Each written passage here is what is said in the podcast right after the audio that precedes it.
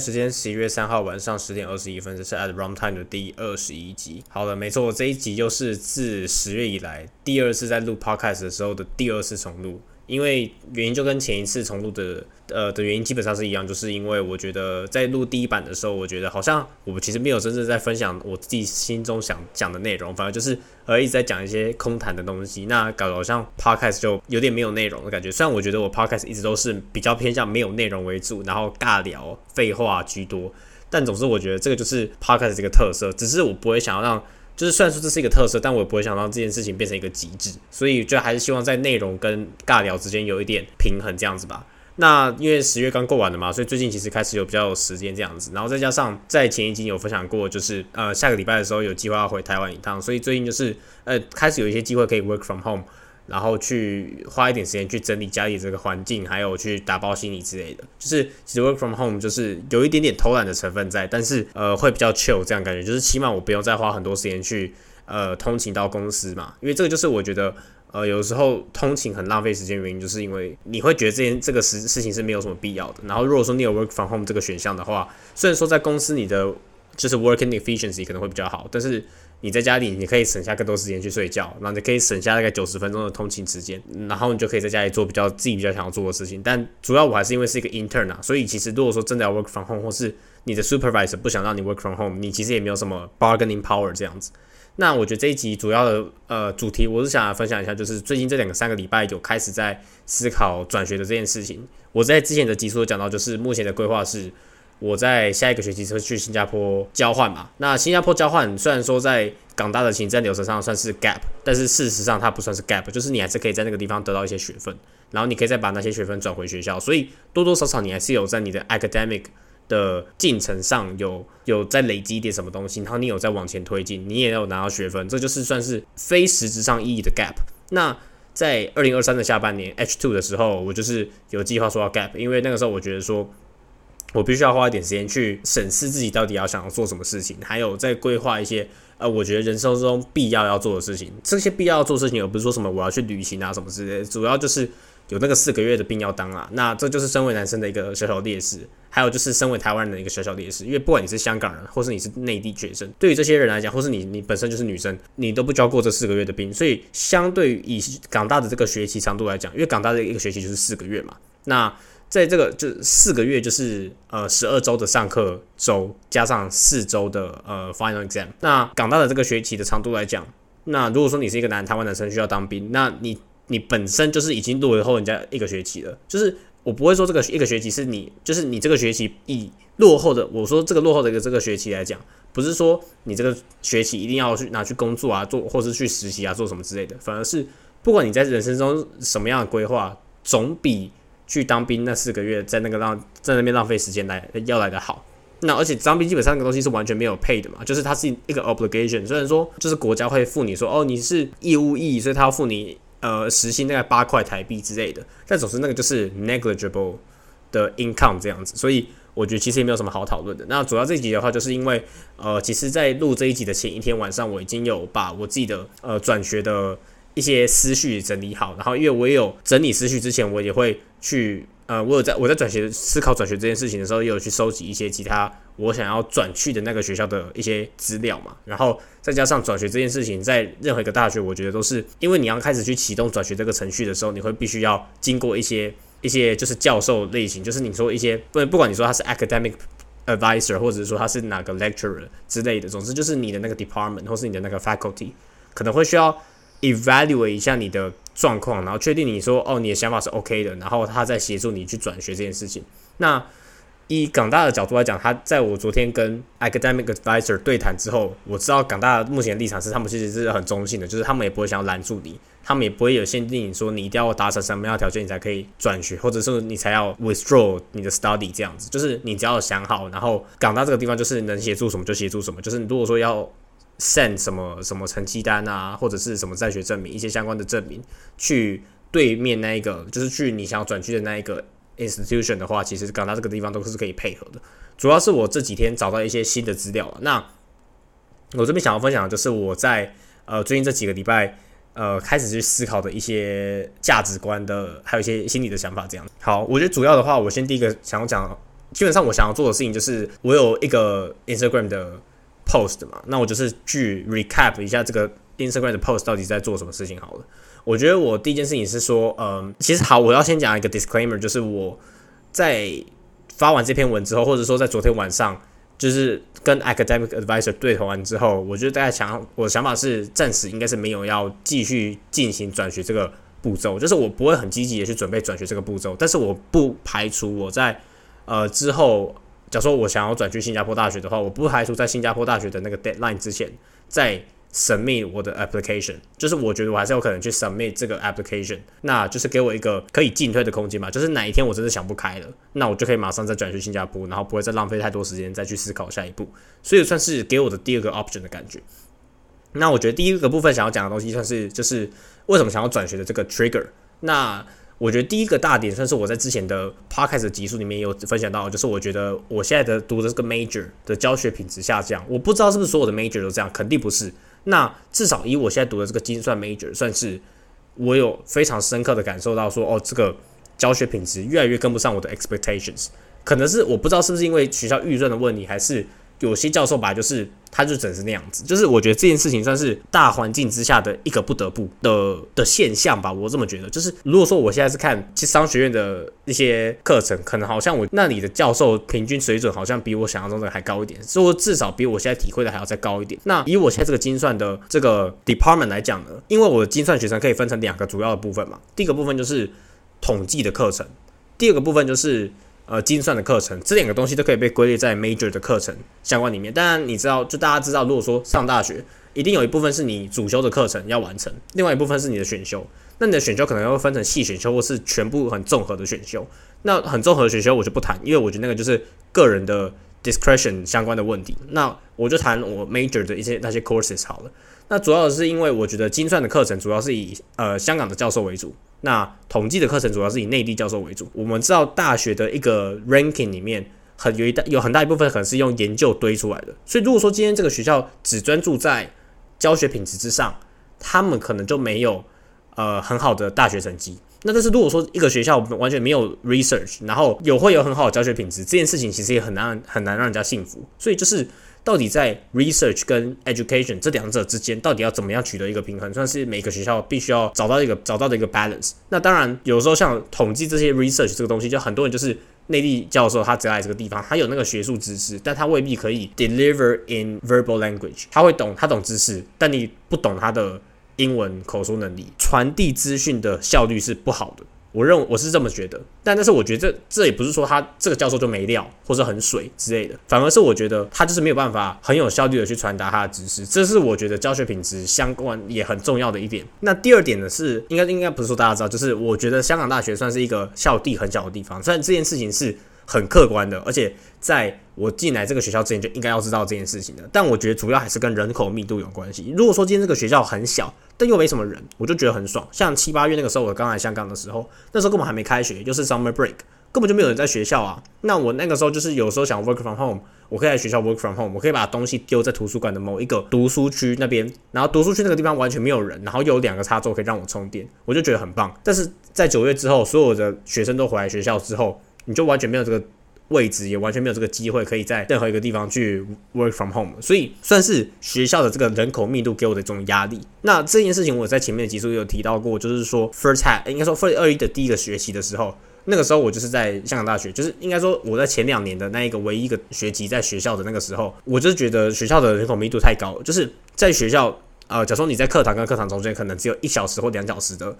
休息时间。那如果说你的学校、你的宿舍是在学校附近，你可以大可可以回宿舍去休息，或者是你去一个，假设学校附近那个咖啡厅都可以。但对我来讲，有时候在中间一两个小时的时候，我必须要找个地方吃午餐，那我必须要找个地方休息，或者是读书。不管你是去图书馆，或者是你去学校哪一个。外面的地方可能都是人很多的部分，就会觉得很麻烦。如果说今天是学校的最后一堂课了，然后我又没有什么其他事情要做，那我就干脆可以直接离开学校，这样子就是这个地方不会想要让我就是一直留在这个地方去读书的，就是没有这个感觉吧。就是对我来讲，它就是一个工作的地方，有点像是办公室的感觉。就是大家如果说去工作的话，可能他就是去办公室完成他自己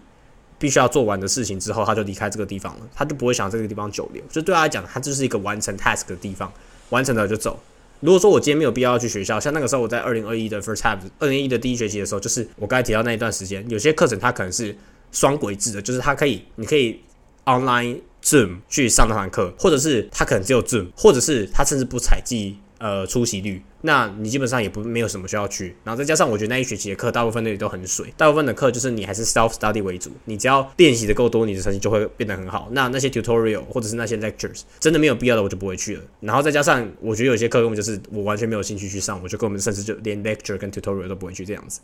然后第三点我想讲的 trigger 就是说，呃，我就就是在这过去的这两年内，我也是有算蛮积极在读书的嘛。那就是我觉得说最，就算我觉得我累积了很多这种学术知识，但是对于一个人的角成长曲线，就是就像你开始看在看电影有一个角色成长曲线一样，对我来讲，生我在我自己的这个故事线里面，我也有自己的一个成长曲线，但是对我来讲，我并没有感觉到我有任何的成长，就是我我的确得了一些 GPA，我可能得了奖学金，我可能获得一些钱，但对于一个人的生涯发展，或者对我这个人的。就是心理健全的这个方面来讲，我并没有觉得我算是有进步啊，还是什么之类的。所以就是我觉得，呃，一个很重要的原因吧，就是算是心理的因素，而不是说一个客观的条件。虽然说我刚才讲的每一件事情都还蛮客观的，但是这一点是相对来讲是最主观的一个原因子这样子。那第四点我写的就是，我觉得我什么事情都没有达成，这有点像是我前面这一点的原因，就是因为我觉得没有什么事情都没有达成，所以我觉得我这个人没有成长。也进而让我觉得说，是不是换一个环境可以让我的呃这个整个人的发展的状况会更好一点，或者是我会有更多的机会这样子。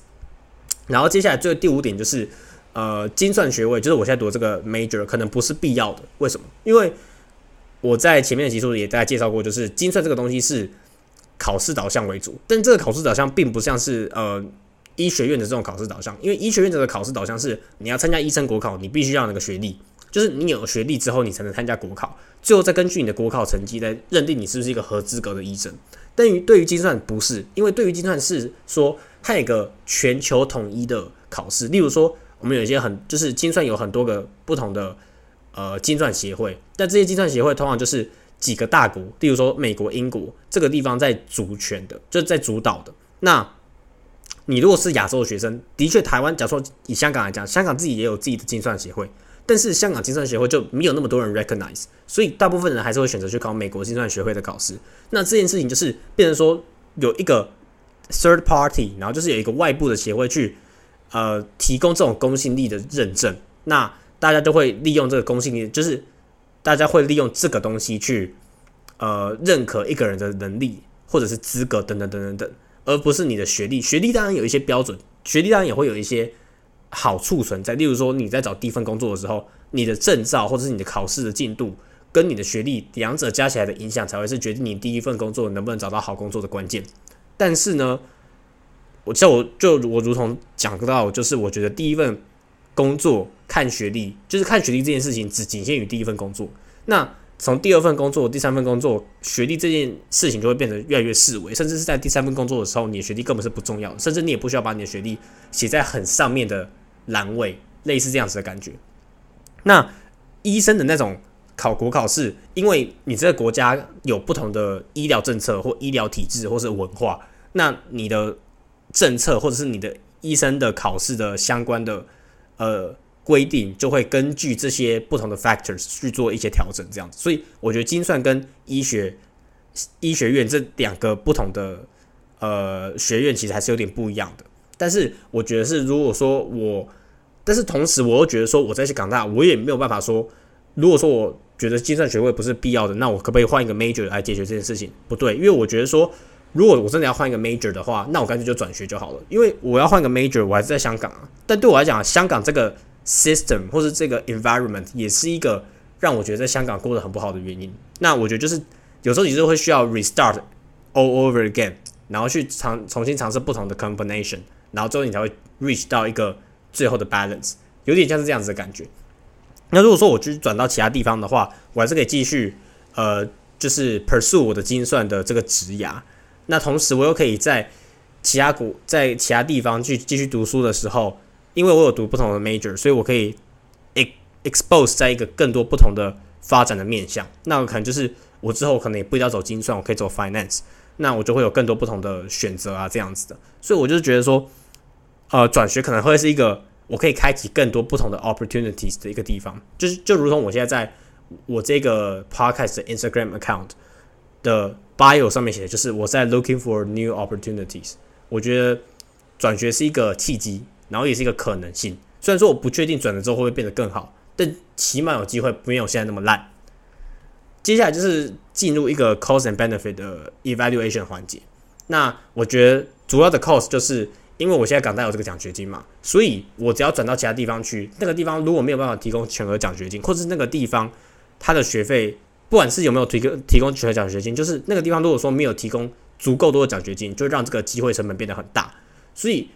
主要的原因是，第一个金钱成本是说，我可能会多在整个求学生涯中，就是从我现在如果真的决定要转学的，到我在新的学校毕业，中间可能会多花至少一百五十万台币，可能不止。如果说我之前想要去美欧美，可能会更多，两百、三百都有可能。那第二点就是时间问题。如果说我今天转去的是一个三年制毕业的大学，那可能还好。例如说 NUS，它可能就是三年制毕业的大学，那我可能只需需要多花半年到一年的时间。但如果说今天它是一个四年制的大学，然后我转的学分又不够多，那我可能就会多花一年到一年五年，或甚至两年的时间才能完成我的这个学位。所以时间是一个压力，再加上我如果现在在思考说我在港大还需要留多久，其实只剩下两个学期，两个学期就是八个月，甚至更短。那好像忍一忍就过去了。但是我我我就在同时我也在思考说，到底是不是觉得说，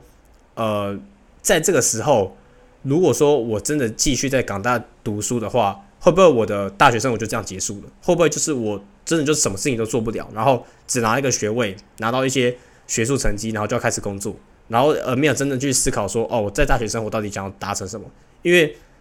我开始觉得说，大家的大学生活是很 versatile 的，就是他们有很多不同的面向去组成他们的大学生活。那我觉得那个是最健康的大学生活，而不像我这种就是。我可能在追逐 GP 或者是追逐金钱，有点太过执着，而导致我其实 miss 掉生活中很多很可能性的东西。但我觉得这也好像有一半是我的错，但有一半也是因为这个环境导致的。所以这就是我对于环境的一个，这我我的环境论就是这样子，就是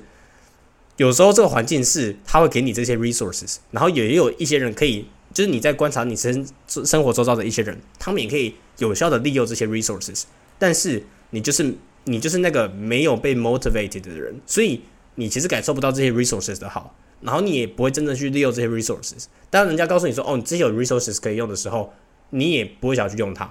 就是我觉得会善待利用，就是这些 resource 的人，他们是懂得使用，而且 feel motivated。我觉得这两个条件是要同时产生，或是同时成立，才会让这个环境对于某个人来讲是友善的，或是真的有。有益处的这样子，那刚才讲的是呃时间跟金钱成本的部分，接下来下一个部分就是 risk factor，就是如果说我真的转学的，未必我会真的变得更好，但是我我一直来讲，一直来讲，我觉得我自己的想法都是比较偏悲观的，就是我觉得我要找的一个机会，只是我希望我接下来的这个新生活不那么差。那就是我想要找的一件事情，而不是说我今天一定要要求我新生活我一定要变得跟人家超级好，就是呃我一定要超棒的社团生活，我一定要超棒的感情生活，我一定要什么这个生活所有的面向都必须要完全的具备，然后变成是这个领域的佼佼者，然后变成是一个什么精英姿态、人生胜利组的可能。我只是觉得就是这就是一个 mark of chain。如果说我现在不做，或者是我现在如果不改，那我就会这样一直烂下去，直到毕业。但如果说我今天改变了呢？有可能变得更烂，但是也有可能变得更好。但是如果说下档空间是，呃，我觉得我现在已经很烂了，那就算我要转到去转去的那个地方再烂，也烂不到哪里去，就是已经已经到底了，不能再烂。那上档空间是非常非常高的，那我就觉得说，哦，这个投资是不是比较值得？就是我们永远在找这种 trade off。然后第三点就是，呃，我刚才讲就是说，我觉得我现在在港大的 GPA 不太烂。就是我觉得在学术的优势上面，我觉得我算是保持还行。然后我也觉得说，我现在在读的这个精算不算是说，因为我不是那种在呃学术领域上觉得说我自己很不适合读。我现在在读这个 major，我是觉得这个现在 major 是蛮适合我的。然后我也没有什么学到很烦的那种想法。但是我要去转去其他学校，他可能就没有提供 actuarial science major，那就会有其他问题产生。就是会不会我去呃我需要花时间去 adapt 到一个新的 major 的时候，会出一些什么样的问题之类的。那最后就是要谈到 benefits 部分，benefits 部分就是如果说我今天去转学的，当然就是我机会去学到更多不一样的东西，然后去扩展更多不同的领域。例如说，我可以去读 business，我可以去读 computer science，对我未来的发展都是蛮有用的。那同时我也可以去兼顾精算的这个呃 profession，其实没有到很差。然后第二点就是我刚才讲到，就是我觉得我比较可以去塑造一个我自己理想的大学生活，因为我很不满意现在的大学生活嘛，但是。我觉得香港跟那个国外的地方可能都会有其他国家的地方可能都会有那样子的环境，但是我在其他国家可能会比较有那个 motivation 去让自己的大学生活变得更好。然后第三点就是，我觉得因为像我不管怎么样，就是如果说我要转学，或是我不要转学，我也都不会留在香港。所以如果说我今天可以转去其他的国家的地方，然后在这个地方以国际生的身份毕业，会不会在那个地方以那个身份来讲，可能会在留在那个地方工作的机会会大一点？因为不是像每个国家都是像香港这样子，是很好拿 working visa 的。那有些国家是你可能，呃，国际生他的 working visa 的政策会比较开放。那如果说你在那个地方毕业的学生，那你就可以比较有机会拿到那个地方的工作权，或是居留权等等等之类的。然后第四点就是我刚才讲的心理因素，我觉得在其他国家的地方，我比较有可能让某些事情发生，就是会比较容易做到事情，会比较有可能做到事情。就像我现在在香港，我觉得我完全没有做到事情，但是在其他的地方，我可能觉得，哦，我比较有能力可以做到一些事情的，这算是我自己的一个小小的想法，这样子。那我觉得最后的小结就是说啊，我觉得就是，呃，你现在我就算我安排了这些呃转学的计划好了，我其实也没有确定说我真的就是要开始转学，就是就算我拿到了可以转学的 offer，我也要去重新思考看看那个 cost 和 benefit 互相的。影响到底是怎么样？但是我觉得还是有很多个 factor 是决定让我会不会最后要去转学的。第一点就是我现在在做的这个 internship 本身算是一个 course 嘛。那如果说我这个 course 如果 fail 之后，算是很不可能 fail。但如果说我这个 course fail 的话，代表说我未来的半年对于我港就是这个半年的工作经验还是会在我的履历上呈现。但是对于我在港大的这个求学的过程之中，这半年就是浪费掉了。所以等于是我完全没有。我浪费了一个 sem 的那浪费一个 semester 的那个感觉，那我就马上转学，因为我觉得这是浪费时间。第二点就是我最近在申请香港呃新加坡大学的交换的时候，有一些 requirement 是 requirement 是没有达到的，所以导致我还没有拿到，我还没有正式拿到新加坡大学的 offer。那如果说最后真的因为出了一些意外而没有办法去新加坡交换的话，我也很高几率会休退学，因为我现在最大的 tolerance 就是我在香港只想要再多读两个学期。如果我想读到这三个学期，我就会很受不了，我就想要转离开这个地方。那对我来讲，现在香港就是呃这样子一个呃，就有点像是在一个 dilemma 之间去做抉择的感觉。那我同时也不排除说我在二零二四的 first half 会再继续休学，因为我刚才说了，在二零二三的下半年会休学。那二零二四上半年预计是要回来香港读书，但是也不排除会继续休学。为什么？因为我觉得香港的。呃，这件事情我在之前的集数有讲过，就是我觉得香港大学，我不希望那个 mask mandate 还是一件事情。就是如果说点 mask mandate 还是一个很夸张的状况，我就不想要回来。我觉得戴口罩会让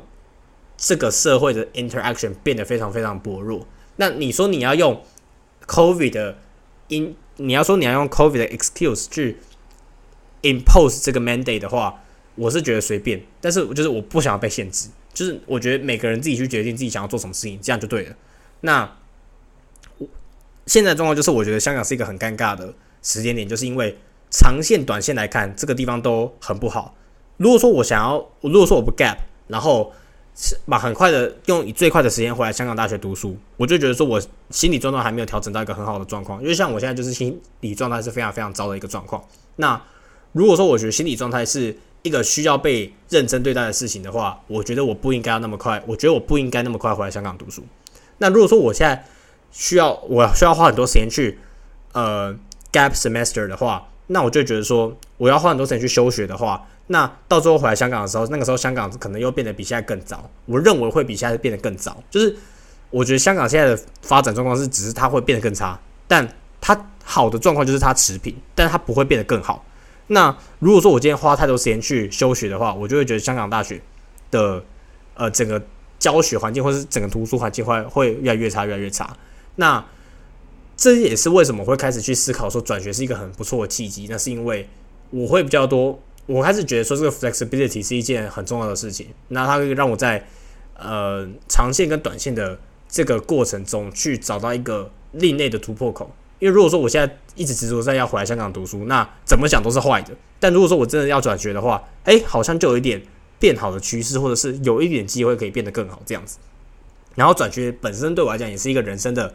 有点像是 restart 吧，或是一种 reboost。那有时候人生就会需要这种重新全重新全部重来的一个机会。那对我来讲，就是我现在可以慢慢开始慢慢感觉到说，哦，我觉得年轻是一个本钱。以前我会觉得说，啊，赶快大学毕业，赶快出去工作，那个。把所有的时间都可以 monetize 这件事情才是确确实实的。但我现在开始觉得说，哦，好像人生也是需要一点 buffer，也成人生也是需要一点呃心灵层面上的一些成就吧。这这大概是我的想法了。那我觉得就是这一集主要重点就是在讲这个，我不想再谈其他东西的，因为我也是连续录了超级久的时间。那我觉得这一集的想法大概就是这样子吧。那呃，反正如果有什么想法，就可以大家可以再问我这样子。那这一集的分享就到这边，谢谢大家，拜拜。